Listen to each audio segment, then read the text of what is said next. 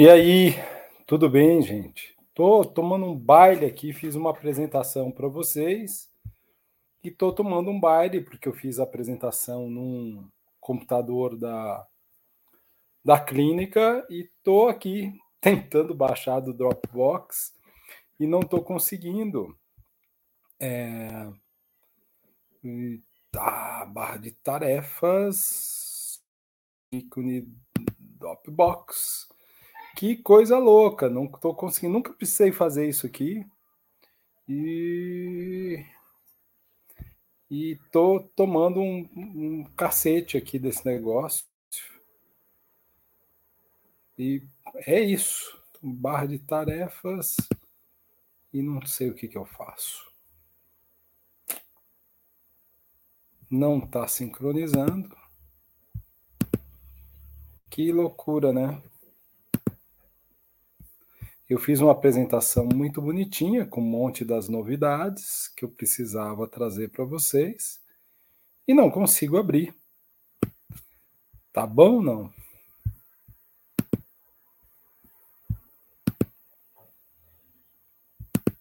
Que coisa chata isso.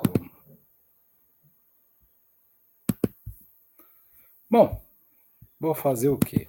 Não está dando certo aqui, eu vou ter que falar o que eu fiz que, que eu arrumei para vocês de ferramentas. Pausado.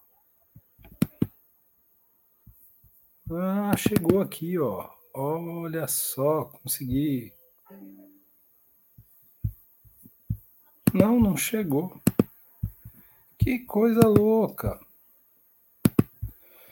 Bom, é, enquanto esse, esse troço aqui não funciona, atualização, fazer upgrade, atualizar, problemas de sincronização. Tá dando que não tem nenhum problema. Bom, bem, vamos lá. É, desculpa aí pelo tempo, mas eu queria falar sobre algumas atualizações que eu havia separado para vocês numa apresentação, depois vou subir a apresentação para a comunidade de saúde capilar. É, e não está dando certo aqui, não sei porquê, meu notebook está com tá fazendo um charme tremendo no meu Dropbox aqui para poder trazer as atualizações para vocês. Bom, uh, ontem é, muita gente entrou em parafuso entrou em êxtase porque ficou sabendo que o folículo piloso ele é atacado pelo Covid-19. Talvez isso seja uma das grandes razões por diversas manifestações capilares que nós temos associadas ao Covid-19, tricodínia, é, eflúvio telógeno, piora das doenças autoimunes e assim por diante. E naturalmente que isso era uma coisa que já era esperada, tendo em vista tudo aquilo que a gente tem é, percebido sobre a Covid nos últimos anos. Né? O Covid tem sido um vírus muito sacana, a vacina tão as vacinas tão sacana, sacanas quanto, e tudo aquilo que diz respeito ao Covid tem tido impacto no cabelo. É, Para quem não lembra, eu acho que eu postei uma aula aqui também na comunidade de saúde capilar falando sobre é, todas as estruturas biológicas e todos os sistemas que o Covid acomete. Ele não deixa nenhuma de fora. Ele acomete todos os sistemas biológicos. Ele acomete absolutamente tudo. Tudo, tudo, tudo, tudo. E isso é uma coisa que hum, não tem como a gente não ter um, um grau de preocupação. Né? Então, nós temos que entender que o Covid é uma, uma, uma infecção ruim, muito negativa, é, mas já havia gente pesquisando uma possível participação do Covid no folículo piloso. E isso se dava desde 2021, né? gente que pesquisava mesmo, que tinha uma clara sensação de que havia liberação de citocinas inflamatórias pelo Covid é, dentro do folículo piloso. E isso fazia com que muitas vezes as quedas de cabelo fossem absolutamente muito significativas. Então, muita gente entrou em êxtase por isso ó, ontem, porque começou a pipocar isso na internet, uma loucura, um monte de gente falando, meu Deus do céu, olha o Covid no folículo, por isso, descoberta da, da, do dia de ontem, né?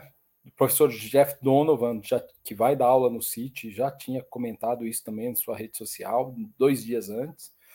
Mas ontem é que teve o grande boom e isso foi uma coisa que chamou bastante a nossa atenção. Bom, posto isso, então, vamos para a próxima novidade, até porque não tem muito o que fazer, tem que tratar a Covid, né?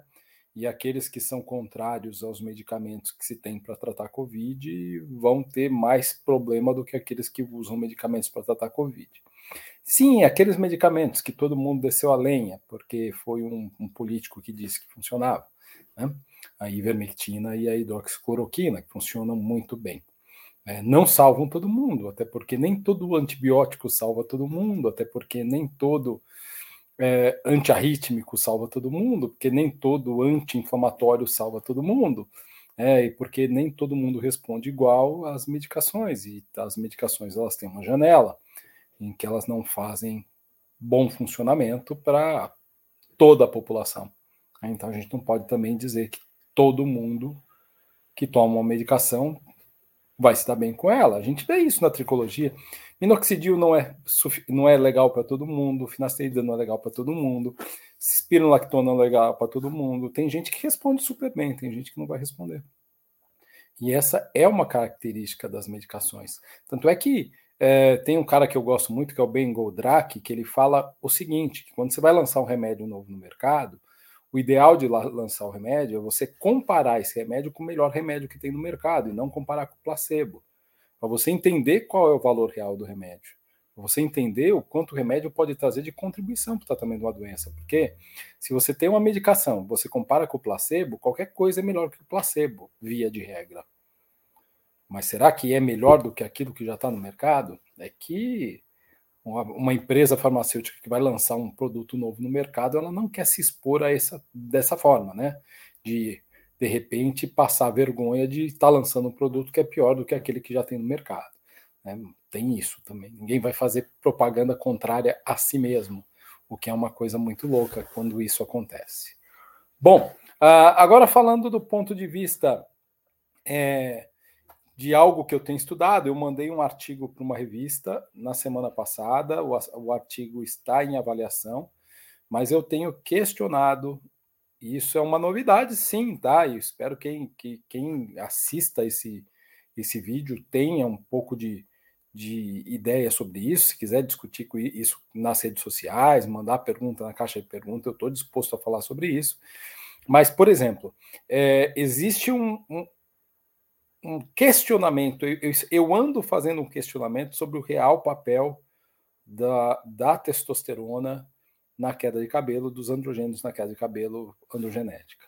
Aí você vai falar, porra, Demir, como assim?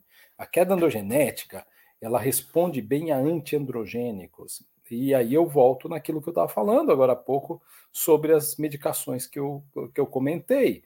Mas todo mundo responde bem a finasterida, a dutasterida, a espilactona? Não, nem todo mundo responde bem. E como nem todo mundo responde bem, tem um, uma situação muito interessante que a gente começa a ver e a gente tem que fazer um paralelo. A partir de uma determinada idade, a, o percentual de pacientes com alopecia endogenética cresce. Esse é percentual de pacientes com alopecia endogenética, ele é um percentual tipo assim, como é que eu posso dizer? mais de 80% da população tem algum masculina tem algum grau de calvície após os 70 anos de idade. Isso significa o quê? Que é um, nós estamos falando numa época da vida que o paciente já não tem tanta produção de hormônio masculino como ele tinha antes. Estou errado não? Ou ele está produzindo a mesma quantidade de hormônio masculino quando ele tinha 30 anos de idade? Não está, né? E se não está, tem algo de errado. Por que, que a calvície continua evoluindo? Eu vi um médico esses dias falando: ah, mas veja, o fulano de tal, que é um, um jornalista esportivo, esqueci o nome dele, é um bem tradicional, ele com ele ele tá desde os 50 anos com o mesmo padrão de calvície. Sim, tem gente que, que, que para de evoluir e tá tudo bem, mas a grande maioria continua evoluindo. Então não posso pegar um caso e colocar na pecha desse caso um argumento que não vale para toda a população. E mais do que isso, a, a, a quantidade de, de androgênio produzida pelos homens e pelas mulheres nas últimas décadas tem diminuído. E se a quantidade de androgênios produzidos pelos homens e pelas mulheres tem diminuído, como é que a incidência de alopecia androgenética tem aumentado? Vocês já pararam para pensar nisso? Quem sabe vocês não saibam que anda diminuindo. Mas eu vou projetar aqui, já que eu não estou conseguindo fazer porcaria nenhuma aqui com o meu é, Dropbox, deixa eu ver se eu consigo projetar isso. Quem sabe eu consiga, eu consiga projetar isso e projetar isso aqui na tela, o artigo, é, vocês fiquem felizes, desde que o artigo esteja aqui no meu, à disposição do meu computador que não está fazendo a, essa porcaria aqui funcionar. Quer ver? Ó? Ah, olha que interessante isso aqui. Vamos ver se vocês conseguem ver. Vai abrir ou não? Bom, tomara que abra. Se não abrir, me ferrei, né? Pode ser. Ah, abriu aqui, ó. Deixa eu mostrar para vocês. Esse era um artigo que estava na minha apresentação. Olha lá. Uh, compartilhar. Compartilhar a tela. Janela. Aqui, ó. Deem uma olhada nisso aqui, ó. Olha que interessante, doutora Demir. É, aqui nós estamos falando de algo que é muito importante. População, um, há um declínio da testosterona no sangue dos homens é, nas últimas décadas. Isso não é tão atual. Quer ver outro? Tem outro. Não é só esse artigo. Olha aqui, ó. Tem mais um. Deixa eu pôr aqui mais um para vocês. Quem sabe vocês entendam onde eu estou querendo chegar, porque o, o que acontece é que as pessoas elas estão tão focadas nessa coisa da, do, da alopecia androgenética, de ser androgenética mesmo, escambau, que, cara, estão aí sofrendo, ó, mais um artigo falando exatamente a mesma coisa, né? Então, é, por que, que tem aumentado tanto a, o quadro de, de alopecia androgenética se a testosterona sérica nos homens e nas mulheres tem diminuído e a doença costuma seguir evoluindo mesmo quando a testosterona está declinando. Alguém pode me dizer por quê? Se vocês querem saber, aguardem, porque eu escrevi um artigo que está sendo avaliado por uma revista é, para que ele possa ser né, discutido. Mas esse seria um ponto muito importante para a gente pensar nesse momento. E há muita coisa que a gente ainda precisa saber sobre a alopecia endogenética e a gente fica reverberando sempre aquela coisa do 5-alfa testosterona 5-alfa redutase DHT. Eu tenho eu fiz um curso que inclusive esse bobear está à venda lá gravado que chama otimizando uh, tratamentos de alopecia endogenética com matriz terapêutica mista, que tem a ver com isso, que tem a ver com, com a gente pegar outros mecanismos que estão envolvidos na formação da alopecia endogenética, estudar e saber trabalhar com esses mecanismos, que são mecanismos diferentes. Tá certo? Então, esse é um ponto importantíssimo dentro do, da ideia daquilo que é que faz parte é, da, do tratamento capilar. Agora, olha que legal esse outro artigo que eu vou mostrar para vocês. É, quem sabe já esteja sendo projetado aí na tela. Deixa eu abrir aqui. Olha, esse daqui, né? É, reparem que esse artigo ele é um artigo bastante recente, um artigo novo. Deixa eu ver de quando que ele é. Se eu não me engano, ele é de 2021. É, e ele está comentando aí exatamente algo que é muito importante. O folículo piloso é sensível ao estresse. E, essa sensibilidade ao estresse ela favorece a, a, o consumo de células tronco, a modulação química dessas células tronco, a comunicação de, entre essas células tronco, a ponto de os autores né, é, ele, ele falarem que esse estudo tem um interesse, porque é, a gente precisa estudar a manutenção né, das células tronco como ferramentas é, que acabam diminuindo ou tendo seus mecanismos metabólicos comprometidos pelo estresse. É, então, tanto o estresse crônico como a terapia com corticoide é, tem muitos efeitos colaterais e impacta na, na regulação do crescimento do cabelo e nas células troncos capilares. Algo, gente, algo que eu tenho falado muito, muito, muito, muito aqui, né? É, aqui e nas minhas redes sociais. E o que, que eu tenho falado nas minhas redes sociais? Tem muita gente injetando corticoide no couro cabeludo para alopecia areata, para fibrosante frontal, líquen plano pilar, para fibrosante em padrão de distribuição, e tem causado um dano e, e quase que irreversível no, no, no couro cabeludo. Ah, porque estão injetando de forma inadequada, em quantidade inadequada, de maneira inadequada, com frequência inadequada, com diluição inadequada, quer dizer, tudo errado e tem paralisado o crescimento dos cabelos. E é isso que a gente quer, é isso que a gente espera que aconteça, é isso que a gente deseja. Quando a gente usa um corticoide para tratar alguma doença, a gente espera que o corticoide traga benefício e não que ele, ele traga malefício. Então, o estresse paralisa o crescimento de cabelo e consome células tronco, mas a, o uso de corticoide tópico, crônico e o uso de corticoide injetável também faz isso. Tenho tirado o corticoide das minhas prescrições faz muitos anos. Tanto é que quando eu construí a linha é, para a Tricorres e o produto Chiara da linha RX da Tricorres, esses produtos eles estavam absolutamente todos pautados em ferramentas que eram ferramentas é, de não uso de corticoide, de atuarem como corticoide-like, mas de não terem uso de corticoide. Então, gente, a gente tem muita coisa aí para estudar. Covid dentro do folículo, declínio da testosterona. Então, será que a testosterona é ela tem o mesmo papel que a gente acha que ela tem? Quer dizer, será que ela é essa protagonista isolada, quase que única na formação da alopecia genética? Eu tenho cá minhas dúvidas. E eu acredito que tem muito mais por trás da alopecia genética do que efetivamente só testosterona, 5-alfa-redutase e DHT. E tenho e, e, e, no artigo que eu escrevi e submeti para a revista, eu tenho minhas considerações e acho que as minhas considerações são bastante válidas.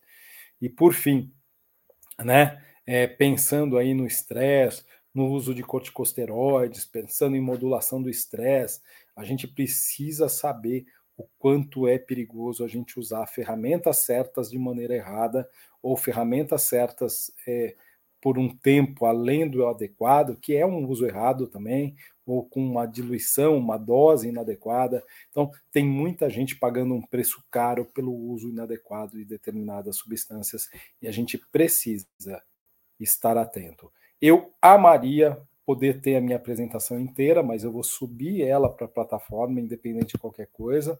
Mas esses foram temas que eu comentei com vocês e que eu espero que vocês tenham é, gostado de, de, de ouvir. Há, há outras novidades, né, como suplementações nutricionais, suplementações nutricionais mesclando óleos bons com minerais e vitaminas, é, mesclando fitoterápicos com óleos bons e vitaminas, e isso tem sido algo que eu tenho também estudado há muito tempo. Quem conhece meu trabalho junto à Tricorré sabe disso. O Folinutrix original, que nós relançamos agora, é um produto muito legal. O uso do chá verde, do ginseng, do café verde, da cúrcuma também traz um pouco dessa pegada. O uso do VO3, que tem ômega 3, também traz essa pegada. Quer dizer, a gente tem tentado trabalhar up to date, muito atualizado, tanto na clínica, quanto nas, nos cursos que a gente tem do KS, quanto também é, na construção de produtos de consultoria como essa que eu faço para a Tricorres já faz algum tempo. Quero agradecer vocês por terem estado aqui comigo, terem me feito companhia.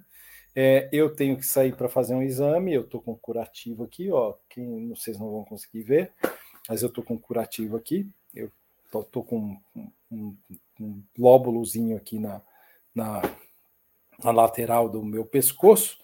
E hoje de manhã eu fiz uma punção e agora eu vou fazer uma ressonância para saber o que, que anda me incomodando aqui e poder dar o devido tratamento, o devido cuidado para isso. Grande abraço para vocês. Então, daqui eu vou para o laboratório. Um abraço e até semana que vem.